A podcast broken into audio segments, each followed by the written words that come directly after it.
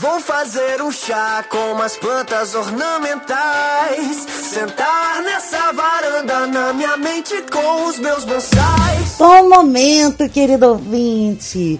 Olá, eu sou Renata da S e, como disse um importante crítico de cinema, esse é um competente, mas principalmente corriqueiro filme sobre um homem extraordinário. Olá, eu sou Alan Pinto e eu não entendo nada de beisebol. Olá, ouvintes, eu sou o Guilherme Andrade e enfim eu vou falar de um filme que eu acho que eu referenciei em mais podcasts da minha vida. Então puxe sua cadeira de praia, abra sua cerveja porque a sua TV está na calçada jogando beisebol.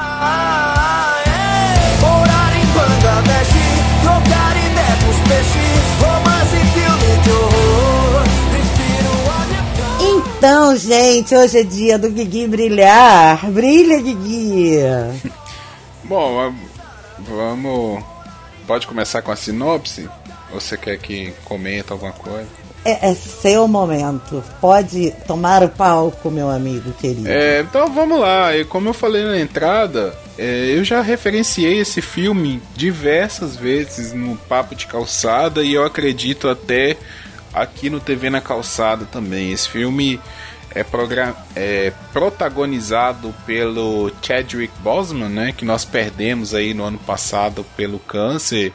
Nosso Pantera Negra e recentemente agora está concorrendo ao Oscar também pela voz suprema do blues. E assim, eu sempre gostei muito de filmes de esporte, né, sobre esporte, mesmo às vezes não entendendo bem o esporte, por exemplo, o beisebol, eu passei a entender pelos filmes que eu fui assistindo. Nunca fui de assistir partida de beisebol, não. O futebol americano, a mesma coisa e por aí vai. Então eu sempre gostei de ver esse tipo de filme porque eu acho que tem uma boa jornada do herói, tem uma, uma coisa ali de emoção, de superação. Eu adoro esporte, eu adoro parar para ver as Olimpíadas, eu gosto de ver os jogos da Copa do Mundo e por aí vai. Então, esse filme para mim é muito especial. Eu tinha visto ele uma vez só antes de reassistir para gravar aqui. E ele me marcou muito. Me marcou ao ponto de eu lembrar de, de cenas, assim, de cena, pequenas cenas, pequenos detalhes que, que me marcaram, né? Só para dar uma sinopse rápida aí, passar a bola para os companheiros de bancada. É, esse filme conta, ele é um filme biográfico, né? Que é outra, outro tipo de filme que eu adoro. Na, no ano passado a gente falou aqui sobre o Ray, né? Que eu escolhi também por ser um filme biográfico. Mas é a biografia do Jack Robinson, um jogador de beisebol ali nos anos. Ai, agora eu perdi qual é os anos. Os anos. É em torno de 44, 47, Isso, nos, isso. E meados dos anos 40. Isso. E por que que esse cara, esse Jack Robinson, ele é tão importante? Porque ele foi o primeiro jogador negro a jogar beisebol na divisão principal dos Estados Unidos. Até então, os negros jogavam uma divisão para negros, uma divisão segregada. né? Eles não jogavam na nessa divisão principal. Inclusive, eu até mencionei isso lá no episódio que a gente gravou sobre. Qual que é o nome do filme, Renato, que você escolheu também com. Uma equipe muito especial que também é sobre Isso, o beisebol, né? exatamente. A gente teve uma discussão lá, né, do sobre a importância do beisebol pro norte-americano e tal, aquela coisa toda. E eu até falei assim, ó, eu acho que tem muito de, de ser o último esporte, ser o esporte que o americano, o Yankee, né, o redneck, ele é, o Yankee acho que é mais do Nova York, né, o redneck ali, a galera mais é, racista nos Estados Unidos, eles são mais apegados porque foi o último a todas as barreiras, né, a vencer a barreira da, da mulher, a vencer a barreira do racismo e entre outras barreiras, até dos estrangeiros também, né, a gente vê que o preconceito nesse filme percorre não só o, o racismo, mas todos os outros tipos também. É, É, é o, era o esporte do homem branco. Isso, exatamente. Então, o Jack Robinson foi o primeiro homem negro a jogar na primeira divisão, e aí, com certeza, tem toda uma história sobre o racismo que ele sofreu, sobre a superação que ele teve que ter, né? E é muito bonito a forma como é contada, né? E o Jack Robinson, ele é realmente uma lenda, assim. Ele é uma lenda, tanto que o 42 é o único número aposentado no beisebol nos Estados Unidos. Então ele não é assim, ah, a história de uma lenda, como é o subtítulo brasileiro, é, não é porque, tipo, ah, é uma história bonitinha. Não, ele é realmente uma lenda. Tipo, eu tenho ele no beisebol, tem o Michael Jordan no basquete, tenho, sei lá, sabe, outros personalidades aí em outros esportes que, que, o Pelé no futebol, ele é o cara do beisebol, assim, que marcou a história. Assim, todo mundo nos Estados Unidos sabe quem é Jack Robinson. No final do filme até mostra, né, um, um fato lá que tem o dia, um, um, mês no ano que todos os jogadores do, do Brooklyn, né, que é o time que ele jogou, é, vestem o, o número 42 para homenagear ele, né? Então ele tem toda uma história é, dentro do esporte norte-americano e dentro do esporte em si que, que vale muito a pena ser contada e magistralmente interpretada pelo Chadwick Boseman que assim, eu fiquei ano passado eu fiquei muito triste mesmo de saber a notícia da morte dele porque era um ator, um ator muito jovem ainda que a gente estava esperando muita coisa ele estava numa crescente gigantesca assim de papéis importantes de, de coisas que ele estava fazendo maravilhosas, né? Não só o Pantera Negra, como outros filmes. Ele fez um filme do do Spike Lee também, o Destacamento Blood, né, que é um belo filme também. Ele estava numa sequência muito interessante e então é mais um papel dele que é de, de se marcar. Né? Ele fez o James Brown também, excelente James Brown que ele fez. E, e é isso, assim, para mim esse filme me marca por isso tudo, assim, um ator que eu gosto muito, uma história muito bonita e um filme muito bem feito. Não, ele está realmente incrível e uma coisa que eu queria aproveitar e destacar é que não só ele está muito bem, mas me surpreendeu o filme em todos os aspectos. Eu fui ver numa boa, como eu sempre tento ir ver todos os, né, as sugestões e as pautas daqui do TV mas eu amei o filme, me emocionei muito. Eu também, como Alan, não entendo nada de beisebol. Apesar de ter é, é, indicado o, uma equipe muito especial, que é um filme fofo que eu amo, mas, que também é sobre o beisebol.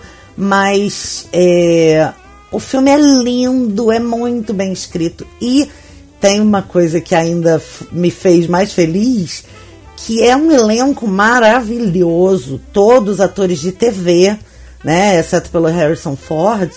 É, eu não sei se esse filme foi primeiramente produzido para TV, pode ter sido, né?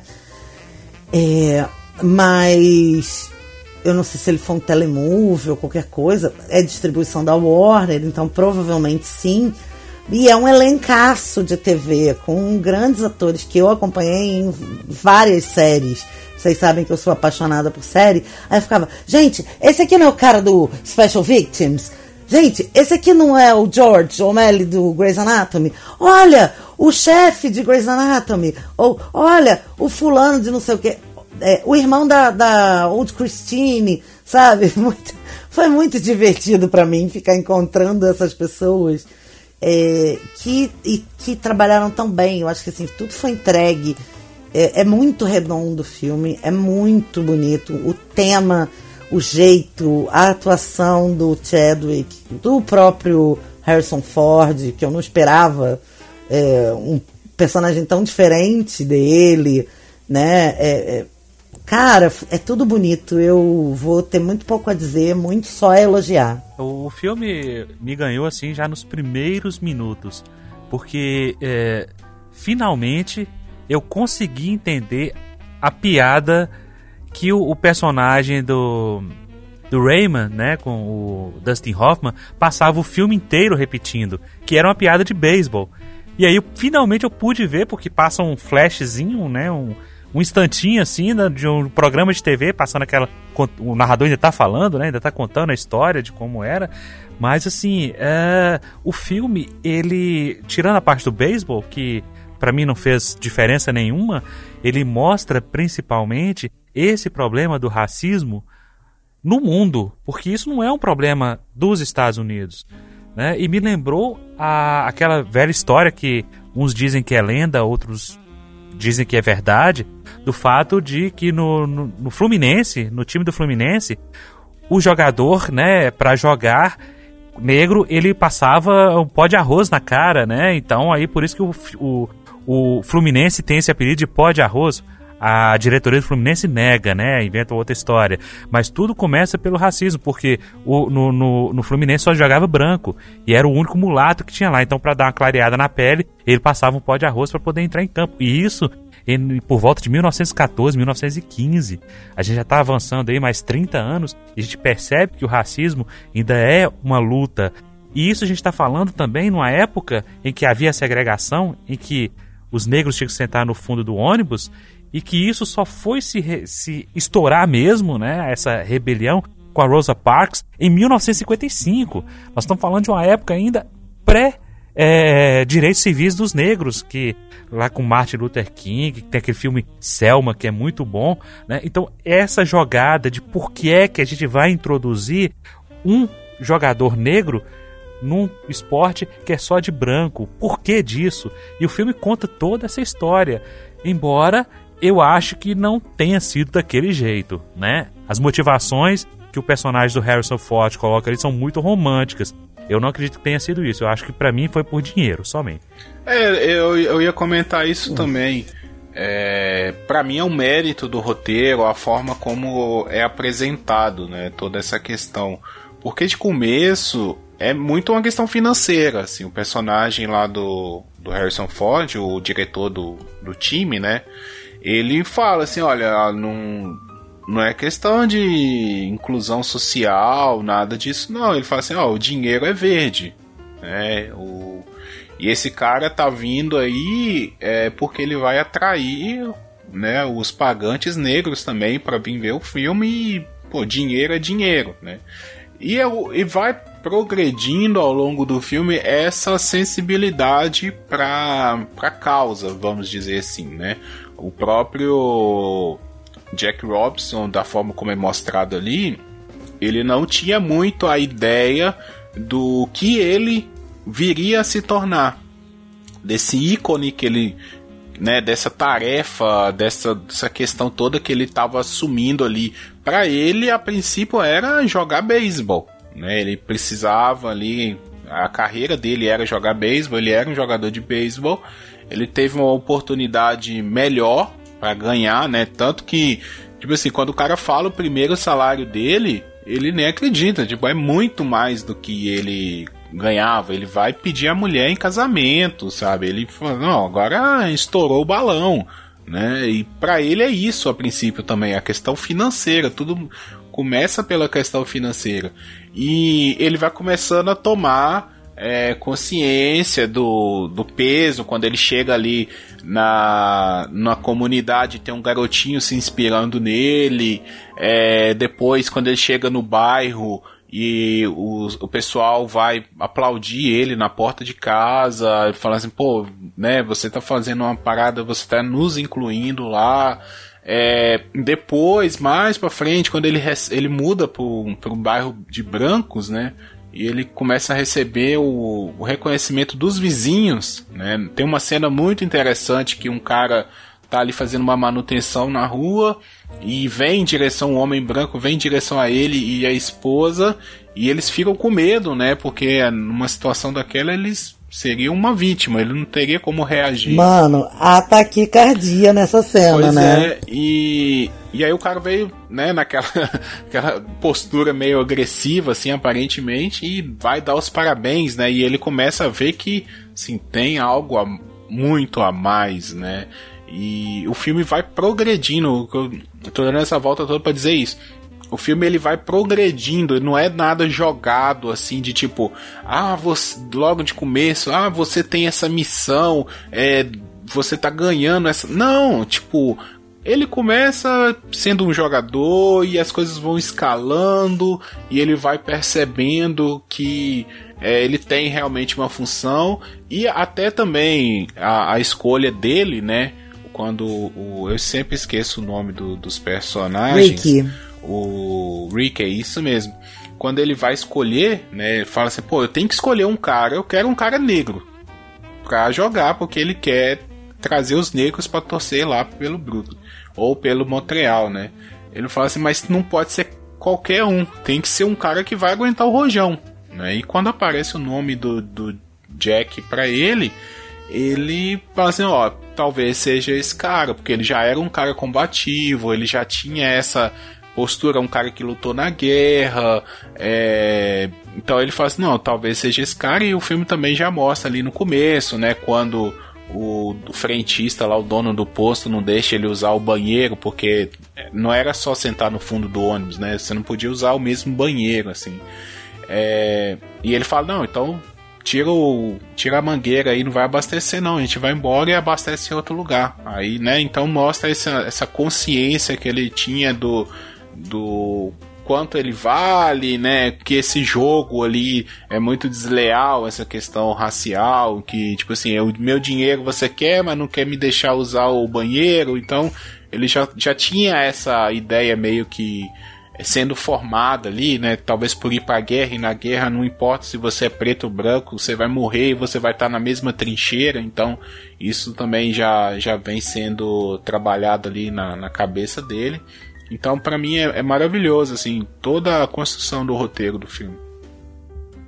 Cara, mas eu acho que esse é mais um mérito do roteiro. É, que é exatamente assim, nenhum movimento social nasce por exemplo, vamos falar de feminismo, que é né, um tema que eu estudo há muitos anos.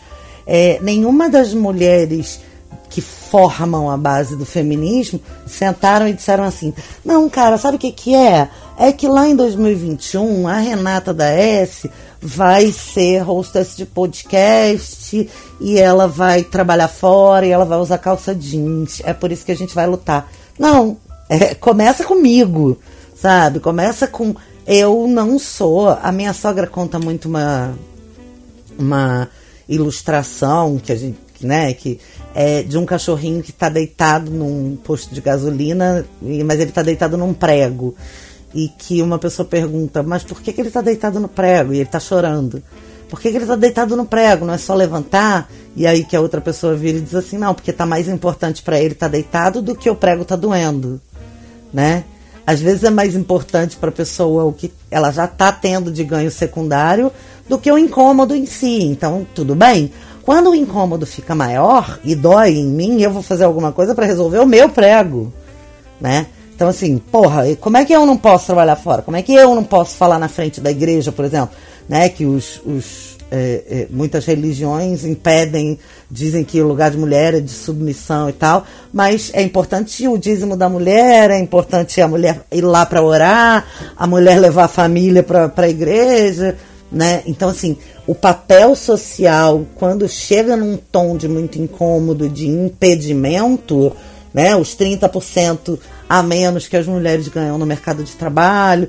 Não foi nada disso que as primeiras feministas pensaram. Elas só pensaram, cara, que merda é essa? Como assim eu sou um ser humano de classe inferior? Né? E, e, e, os negros de mesma forma. Como assim eu não tenho alma? Como assim eu sou vendável?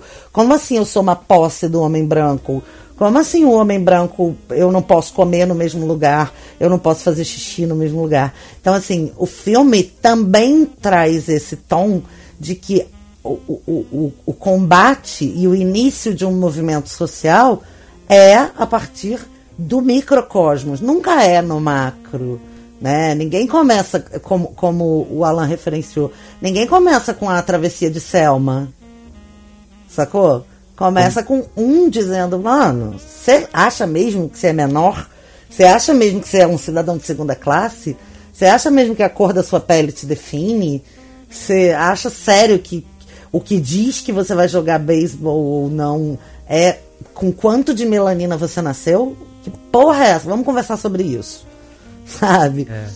e começa, começa ali no uma, micro. É, começa com uma costureira cansada no fim Exato. do dia, retornando para casa, sentada no ônibus e chegando um branco e pedindo para ela, pedindo não, exigindo que ela levantasse, esperando que ela levantasse, e ela disse: "Eu não me levanto". E assim foi assim com a Rosa Parks. Né? Exato. E assim, isso que você falou é, lembra muito o que a gente vive no nosso dia a dia, que a gente vai normalizando as coisas, né? Não, é normal o negro ter uma entrada exclusiva só para ele no estádio. É normal ter um bebedouro só pro negro. É normal ter um banheiro só pro negro. Há uma cena no, no, no, que, que, no filme do, que eles estão no aeroporto e que a, a mulher dele nunca tinha visto isso.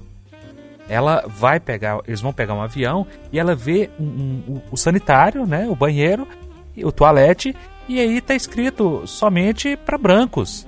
E ela entra ela entra, ela revoluciona, ela entra. E a, a pessoa que está lá atendendo, como retaliação, cancela o voo deles. Isso na estreia dele no time.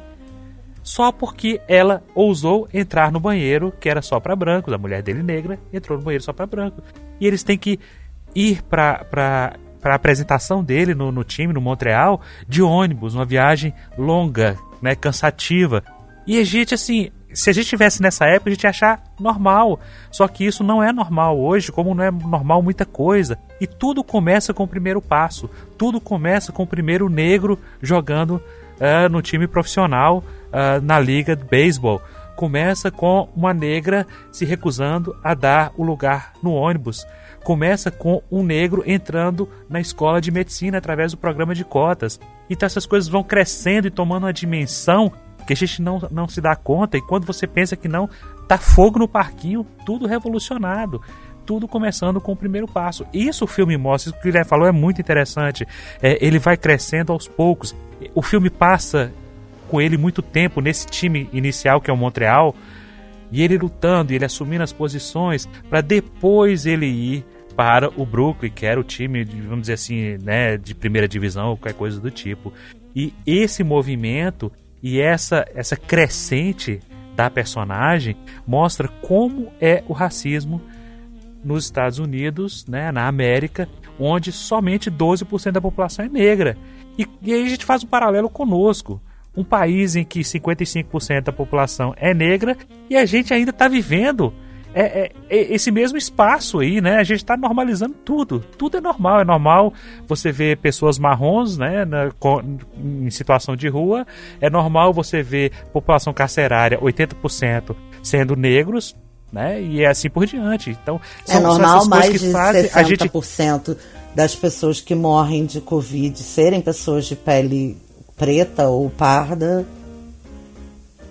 Exatamente. Então, pra gente se colocar também, porque a gente vê um absurdo. Eu fiquei imaginando durante o tempo, né, que estava assistindo, a, a, posição dos atores, né, e, e, tem uma cena muito forte em que há um, um de um time adversário, o, o, treinador de um time adversário, e insulta ele em campo, insulta. E eu fiquei, me, me lembrei de uma, de uma entrevista que eu vi uma vez do Ari Fontoura, não, não foi do Ari Fontoura, foi de uma atriz que, que contracenou com o Ari Fontoura, de uma novela que eu não sei qual é, que ele fazia um, um, personagem, um coronel, que era muito grosseiro com a esposa e insultava muito a esposa. E ela contando, eu nem me lembro quem era a atriz, mas o que, que me marcou foi ela contando que depois da cena, falou: Ok, corta. Depois da cena, ele virava para ela: Você tá bem?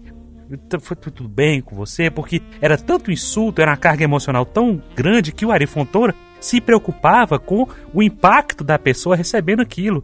E eu fiquei pensando, gente, na hora desses insultos, colegas ali, né, estão trabalhando, né, o, o, o Chadwick, que é a estrela principal, e de repente você está lá fazendo o papel de alguém que vai insultá-lo. Como é que deve ficar na cabeça das pessoas, da pessoa, do profissional que está ali, vivendo aquela, aquela emoção e fazendo um papel assim tão desagradável? Eu fiquei imaginando isso o tempo inteiro. É, e essa é uma coisa que é muito discutida, até no, por, por uma teoria da psicologia, que é o psicodrama, que é que o nosso cérebro não diferencia fantasia de realidade, né? Então, naquele mergulho, o quanto de trauma que não se instala ou que não se identifica naquele trauma que já existe. Essa teoria existe justamente para você desfazer os nós dos traumas através da dramatização e da ressignificação desses traumas. Então, assim, ali você está refazendo o nó do trauma, né? É muito doido isso. Loucura. mas é por isso que é muito importante. Só para dar uma referência para o ouvinte, é, obviamente ainda estamos em pandemia e no dia em que a gente grava esse cast, a gente bate mais um recorde de Covid e muitas pessoas estão dizendo: eu vou fazer o quê? Vou deixar de viver? Sabe? Uma paciente minha me falou essa semana se ela ia deixar de ir no churrasco com os amigos, mais de 20 pessoas porque ela ia deixar de viver. E hoje morreram 4.249 é, 4.249 pessoas. É a norma, normalização das coisas. Né? Exato. Né? A gente vai lidando com as coisas, o ser humano vai incorporando as coisas é, à sua, ao seu dia a dia, é, que, de um jeito que vai, vai ficando. Sabe?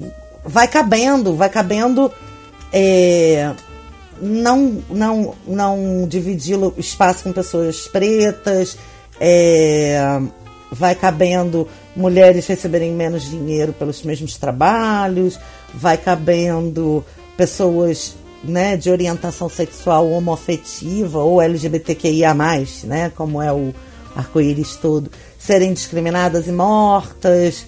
É, vai acontecendo isso no dia a dia a mulher apanhar do marido, o pastor roubar o dinheiro dos fiéis. Exato, a gente vai. Tem um texto da Marina Colassante, eh, posso ler um trechinho? Que é muito lindo e muito importante para mim. E ele foi publicado pela primeira vez em 1972. Eu li na faculdade de psicologia no segundo meado da década de 90. E para vocês verem como me marcou, né? O texto é assim: Eu sei que a gente se acostuma, mas não devia. A gente se acostuma a morar em apartamentos de fundos e a não ter outra vista que não as janelas ao redor. E porque não tem vista, logo se acostuma a não olhar para fora. E porque não olha para fora, logo se acostuma a não abrir os olhos, a, a, a não abrir de todo as cortinas. E porque não abre as cortinas, logo se acostuma a acender a luz mais cedo. E à medida que se acostuma, esquece o sol, esquece o ar, esquece a amplidão. A gente, a gente se acostuma a acordar de manhã sobressaltado porque está na hora, a tomar o café correndo porque está atrasado, a ler o jornal no ônibus porque não pode perder o tempo da viagem, a comer sanduíche porque não dá para almoçar, a sair do trabalho porque já é noite, a cochilar no ônibus porque está cansado, a deitar cedo e dormir pesado sem ter vivido o dia. E por aí o texto vai falando das coisas que a gente se acostuma, de ler, abrir o jornal e ler sobre a guerra, aceitar a guerra, aceitar os mortos e que haja números para os mortos. Gente, é muito, eu recomendo muito, vocês acham muito fácil esse texto no Google, é, chama-se Eu Sei, Mas Não Devia.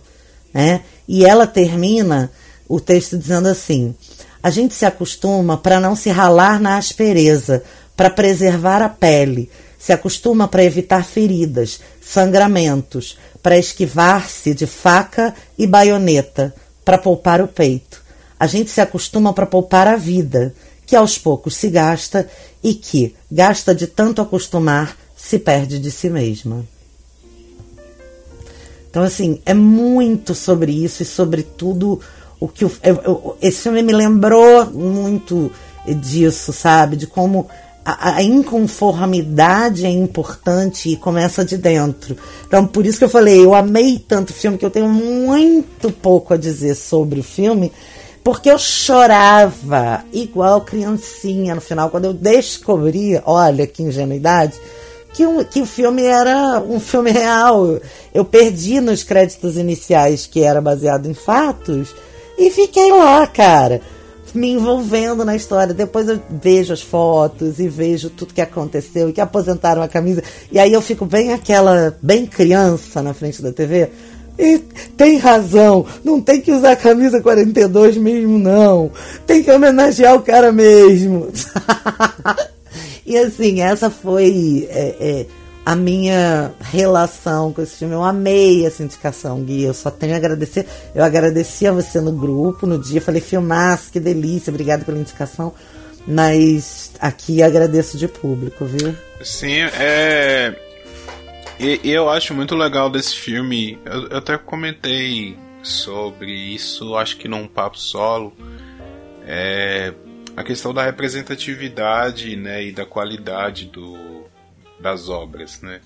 Porque eu converso muito isso com o Michael e às vezes o pessoal fala assim: "Ah, tal filme, você não pode falar mal, ou você vai falar mal de um filme, as pessoas rebatem, assim, ah, mas esse filme é, traz uma representatividade, esse filme conta não sei o que. Tipo assim, de escola da. De escola do filme.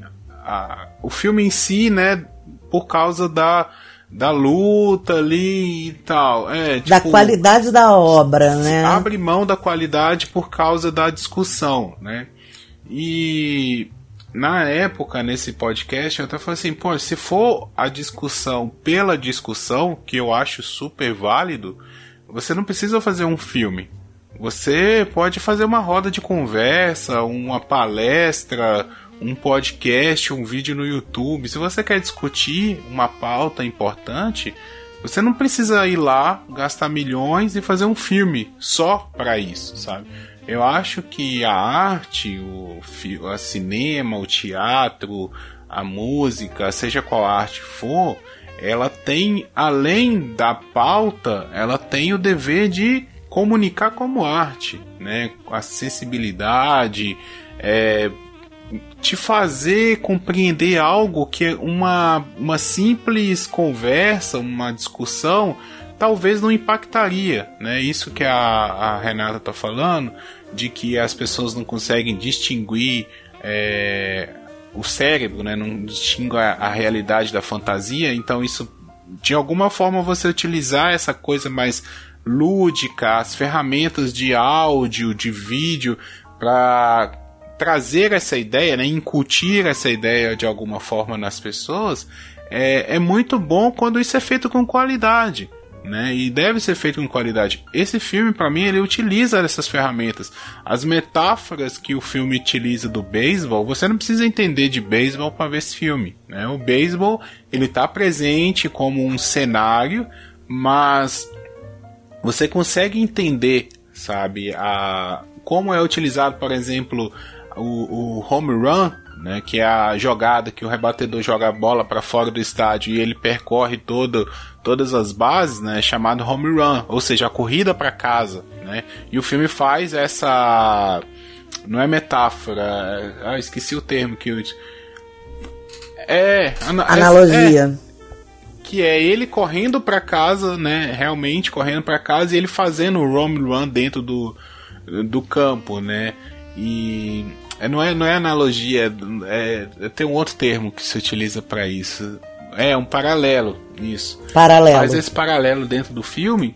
Então, assim, representa muita coisa, né? A, a, as jogadas, a questão dele ficar ali dentro do campo é, ameaçando, sabe? Roubar a base. Ao mesmo tempo, não é só roubar a base, é, é o medo que o, o arremessador tinha, os jogadores brancos tinham, de perderem o lugar dentro do beisebol, né? O racismo ele, ele é muito, ele tem essa questão muito do medo, né? De, de você, ah, eles vão chegar e vão roubar o nosso espaço. Eles, então assim, o filme utiliza de cada jogada dentro do beisebol para fazer esses paralelos com a realidade, para te mostrar essas discussões, né? Esses filmes de esporte e de biografia, para mim, eles são maravilhosos quando eles acertam nesse ponto de você pegar e, e, e utilizar disso, né, para mostrar, olha, tá vendo? Faz as analogias, né? Tá vendo como é, é a vida real é parecida com o jogo de beisebol? Sabe? E às vezes aquela pessoa que é muito fã do beisebol, ela vai começar a entender e falar assim, poxa, realmente, né? É, faz sentido na vida real e talvez a gente possa pensar por um outro lado, nunca tinha pensado nisso. Quando a, o filme associa isso, a discussão com a qualidade cinematográfica, para mim é o ápice, sabe? Esse filme para mim é o ápice, assim, ele atinge é, tudo que ele necessita. Ele é um bom entretenimento, ele tem uma história bonita e ele cumpre também esse papel social de abrir discussões, de trazer a representatividade, né, de ter um ator é, negro num filme muito bom. Poxa, um filme que tem Harrison Ford, né, que é um ator é, muito considerado dentro de Hollywood e o, Ch o Chadwick ele ainda estava num certo começo de carreira, né, então ali, pô, tem muita gente que foi ver, pô, o, o Harrison Ford foi fazer um filme de beisebol nem sabia quem era o Chadwick. Tem muita gente que foi ver esse filme por causa disso. E ali apresenta um novo ator, um cara super talentoso que se destaca maravilhosamente dentro do filme, sabe? Ele, cara, eu, eu sim, eu sou muito fã dele. Ele tem uma presença assim que poucos atores têm, sabe? Ele é um cara que ele é a interpretação dele é simples, mas é muito cativante ao mesmo tempo. Ele é daquelas pessoas que tem um carisma gigantesco.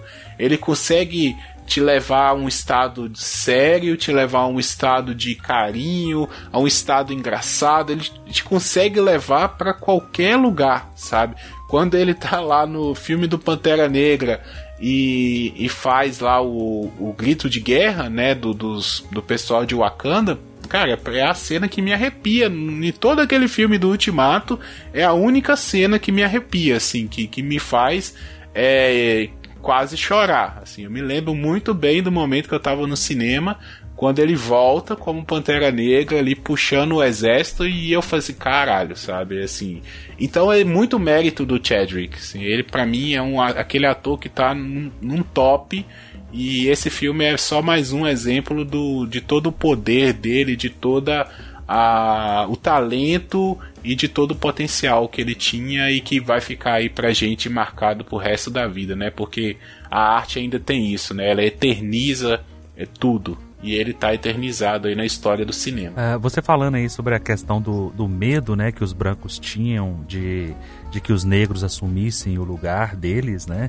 Uh, me lembro de uma cena no filme em que tá o, os comentaristas lá na cabine da imprensa e um cara sai com a tese maluca dizendo que o, os negros são melhor no beisebol porque eles têm um calcanhar maior. Como sempre é. tiveram e, teo, é várias absurdo. teorias bizarras e malucas sobre partes dos corpos negros. Pois é. Por causa dessa coisificação mesmo, né? Do corpo. Mas não é isso. Não é tiveram. Não é tiveram. Tem. É. Tem. É. Tem. Você sabe por quê? Porque imediatamente me fez lembrar da, das corridas, das maratonas, em que os quenianos ganham. E qual é a justificativa que a gente já ouviu um milhão de vezes? Ah, eles ganham porque estão acostumados a correr de leão na África. Ou porque a perna é mais longa, ou porque tem mais força física. Quantas vezes eu já ouvi isso? É, os quenianos sempre vão ganhar porque estão acostumados a correr de leão na África. Ou porque eles têm um nariz maior e entra mais ar. Esse tipo de coisa, isso, isso precisa parar, isso precisa acabar. E só pra gente deixar claro aqui pra nossa audiência, isso é um comentário racista. É, sem discussão. Não tem o que discutir nisso aí. Retrate-se. Não pense isso, não seja esta pessoa. Exatamente. Não replique isso. Para, porque tá feio, miga. Maravilhoso. É, é, bem, é bem isso, cara. Eu, eu fiquei muito encantada. Eu amei o filme. E tudo que vocês falaram, eu só tenho a endossar. Acho tudo muito importante. Acho que é um filme que, como tem um, um, um, personagem tão carismático e tão de uma importância tão grande para um esporte tão importante, etc, etc, ele ajuda na construção do roteiro a fazer doer na gente, mesmo que a gente não entenda do esporte, mesmo que a gente não não seja preto e não tenha necessariamente sofrido aquilo. A gente não tendo nascido na mesma época e não tendo vivido as mesmas coisas, ainda assim ele faz doer onde precisa doer. É isso que. O meu resumo é esse. É, e, e só, só pra puxar só mais um detalhe do filme, é que outro mérito do roteiro, e aí também um mérito acho que maior ainda da direção, é que ele não precisa ser um filme expositivo, porque muitas vezes um filme desse pode se tornar uma simples militância, né? Ele pode querer ter grandes discursos e esse filme não tem isso. mas as lições dele são aprendidas nos detalhes, né? como a, própria cena que, que foi comentada do treinador que fica xingando, vários companheiros de time é, começaram a perceber o seu erro naquela cena. Só que eles não precisam fazer um discurso de tipo assim, nossa, como eu estava errado, como me desculpa. Não, num simples olhar, sabe? Num simples é, desculpa que o cara chega e o, o, o Jack fala assim, obrigado e tal. Aí ele falou, não, você é do meu time, eu tinha que, né, eu tinha que te defender como. Então, assim, ele passa a, a se tornar um membro da equipe. É, tem um, a cena que eu acho que foi a primeira vez que eu comentei sobre esse filme, foi por causa da cena do garotinho, né? Que eles vão jogar, não sei se é no, no ah. Minnesota, um negócio assim. Nossa, Acho que é lembrei Minnesota. de você falando isso lá atrás, do garotinho com o pai, né? Isso, na arquibancada. Exatamente. Essa cena. Lembrei de você fazendo, fazendo esse comentário. É, essa cena ela poderia passar muito despercebida, assim, se, se a pessoa tá vendo esse filme distraída, é, ela não percebe essa cena. Que é o estádio inteiro xingando o Jack, né? De vários nomes racistas. E o garotinho vai ali pela primeira vez para ver o Piuí, que é o, o, capitão do time, o melhor jogador do, do Brooklyn, né? Do Brooklyn Dodgers. E, e o garotinho vendo aquilo, é, ele vendo todo mundo xingando, ele ainda não entende, né? A questão de por que que estão é, xingando ele para mostrar o quanto o racismo ele é, é introjetado, né? Ele é uma questão social mesmo. Mas ele vê o pai xingando, ele vê todo mundo xingando e ele começa a xingar também para se para sentir parte daquele grupo, né? E o filme ainda é mais cuidadoso que não é uma simples cena assim de tipo assim, ah, ele viu e começou a xingar. Não, uma cena, um, um diálogo um pouco antes, é, o garoto comenta com o pai, né, o quanto ele está empolgado por ir vê o Piuí, né, que é um ídolo da cidade, né, da, da região, ele é da cidade vizinha, e o pai comenta com o garoto a primeira vez que ele foi no estádio, né, com o, o pai também, então isso já é uma segunda geração, isso é uma tá se tornando uma tradição familiar e e o quanto essa relação né, do esporte, do pai com o filho, esse momento de, de ter uma atividade juntos. Então, isso cria ainda mais uma, uma questão né, para o racismo ainda, para ser uma questão estrutural. Que é, uma, é o racismo também é uma tradição. Né? Além de ser é, uma questão social, ele é uma tradição. O pai ensina para o filho. Assim como o pai levou o filho para o estádio para gostar de beisebol e aquilo ser uma tradição entre os dois, o pai está mostrando para o filho como é ser racista na prática e está tornando o, fi o filho dele naquele momento é, um racista também, sabe? Então são pequenos detalhes que se a gente não parar para prestar atenção, passam batidos, mas que tornam esse filme é, tão maravilhoso, como aí eu já estou me repetindo. Da mesma forma como você está falando aí, Guilherme, que o racismo ele é ensinado, o pai ensina o filho, que vai ensinar para o filho dele e tal. O que a gente percebe hoje também é que o inverso também tem acontecido os nossos filhos já estão nos ensinando também a ser menos racistas. Porque eu, por exemplo, eu aprendo muito com meu filho. Uma coisa que eh, a gente sempre fala: ah, oriental é tudo igual, japonês é tudo igual. Um dia meu filho, eu, eu soltei essa frase infeliz meu filho falou: pai, isso é um comentário racista. E eu nunca tinha percebido isso. Porque quando a gente fala em racismo, a gente pensa em quê? A gente pensa na, na questão do, dos pretos. Não, mas tem a xenofobia, é, a opressão Exato. de pessoas pretas, e, e né? Mas eu gente... tenho aprendido que uhum. não é cabelo bom e cabelo ruim, né? Cabelo liso e cabelo crespo. Então essas coisas a gente vai aprendendo, graças a Deus, que essa nova geração, ela tem muitos defeitos. Se eu for fazer um podcast aqui, eu vou levar umas duas horas só falando dos defeitos dessa geração. Porque eu tenho dois filhos, eu tenho um de, de, de 13 anos, uma filha de 13 anos, e meu filho vai fazer 19. Né? Então eu tenho, assim, uma larga experiência. Mas tem muita coisa boa sendo trazida por esses jovens. Muita coisa boa, muitos ensinamentos que a gente precisa estar atento. E a gente precisa é, nós que somos uma, uma, geração né, que assistiu Sessão da Tarde nos anos 80, a gente precisa estar aberto a essa nova visão. Porque nem tudo é exagero, nem tudo é só militância. Muita coisa que se fala, que se pensa, que se vive hoje em dia faz todo sentido porque a gente precisa praticar a empatia e estar na pele do outro.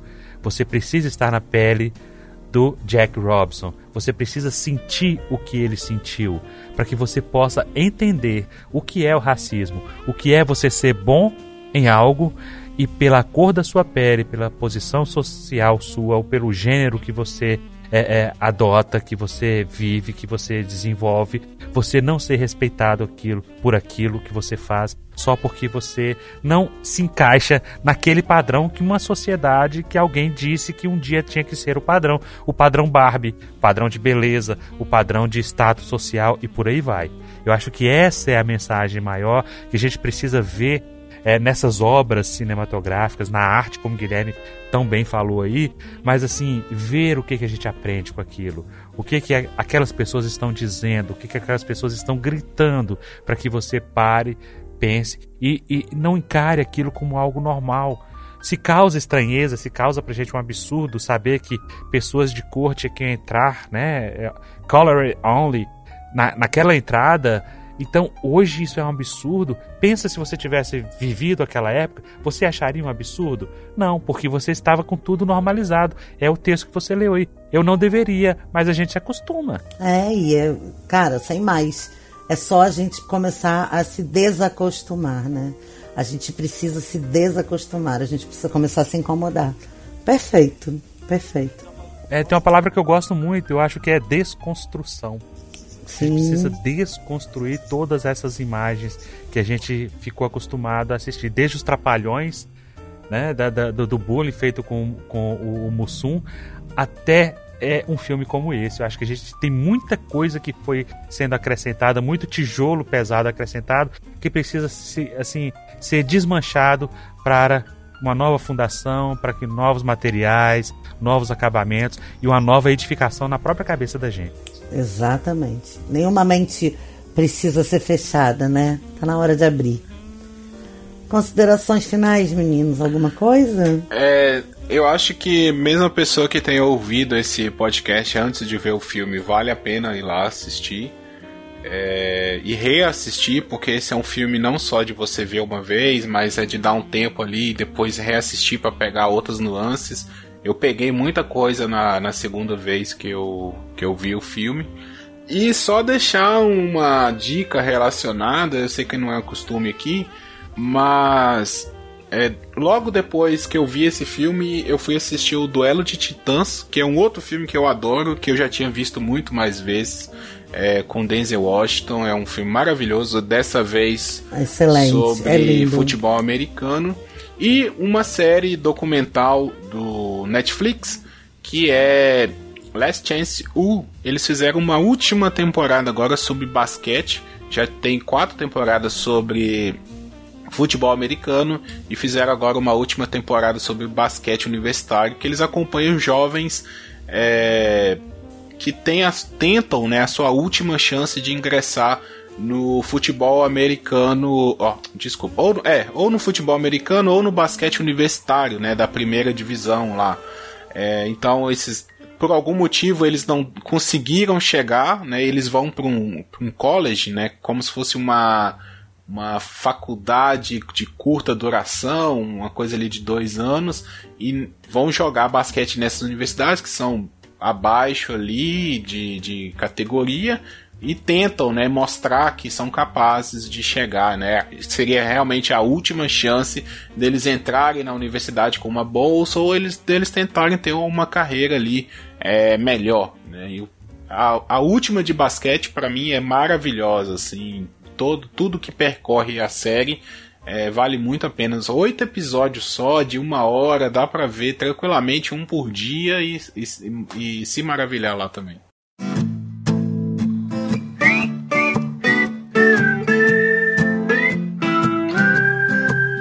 Fazer um chá com umas plantas ornamentais. Sentar nessa varanda na minha mente com os então meus Então é bonsais. isso, querido ouvinte. Muito obrigada por ter nos acompanhado até aqui.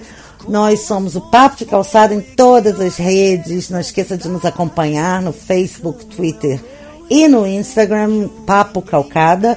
Temos também um grupo onde a gente conversa com vocês, ouvintes, e vocês podem conversar com a gente, fazer sugestão, pedir as coisas, dar beijo, olhar para nós, ver, ver mais a nossa cara no dia a dia, que é o t.me barra papo de calçada podcast. E eu quero agradecer mais uma vez aos meninos. Meninos, muito obrigada pela companhia, por essa cervejinha na calçada.